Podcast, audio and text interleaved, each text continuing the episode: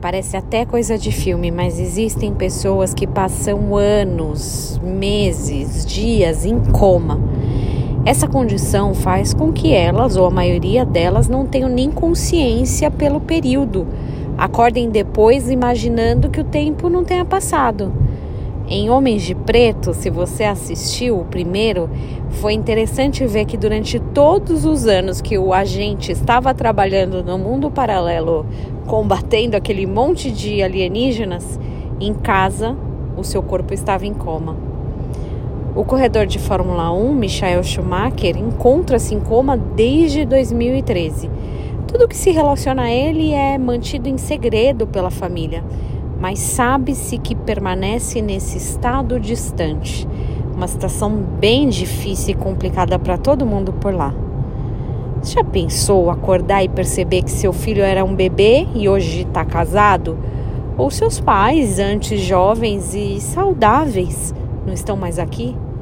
Muita coisa e muitas pessoas passam por esse por essa cabeça em um turbulhão que é a vida, enquanto alguém permanece num sono profundo e incerto. Alguns de nós também passamos por anos dormindo espiritualmente. A vida paralela acontece do lado de fora, enquanto por dentro não tem conexão com o verdadeiro sentido da vida e existência. Romanos 13, 11 diz assim: E digo isso a vós outros que conheceis o tempo já é hora de vos despertardes do sono, porque a nossa salvação está agora mais perto do que quando cremos no princípio. Já não dá apenas para viver no mundo paralelo. A hora, o tempo é agora. Essa coma espiritual precisa acabar e depende da nossa reação.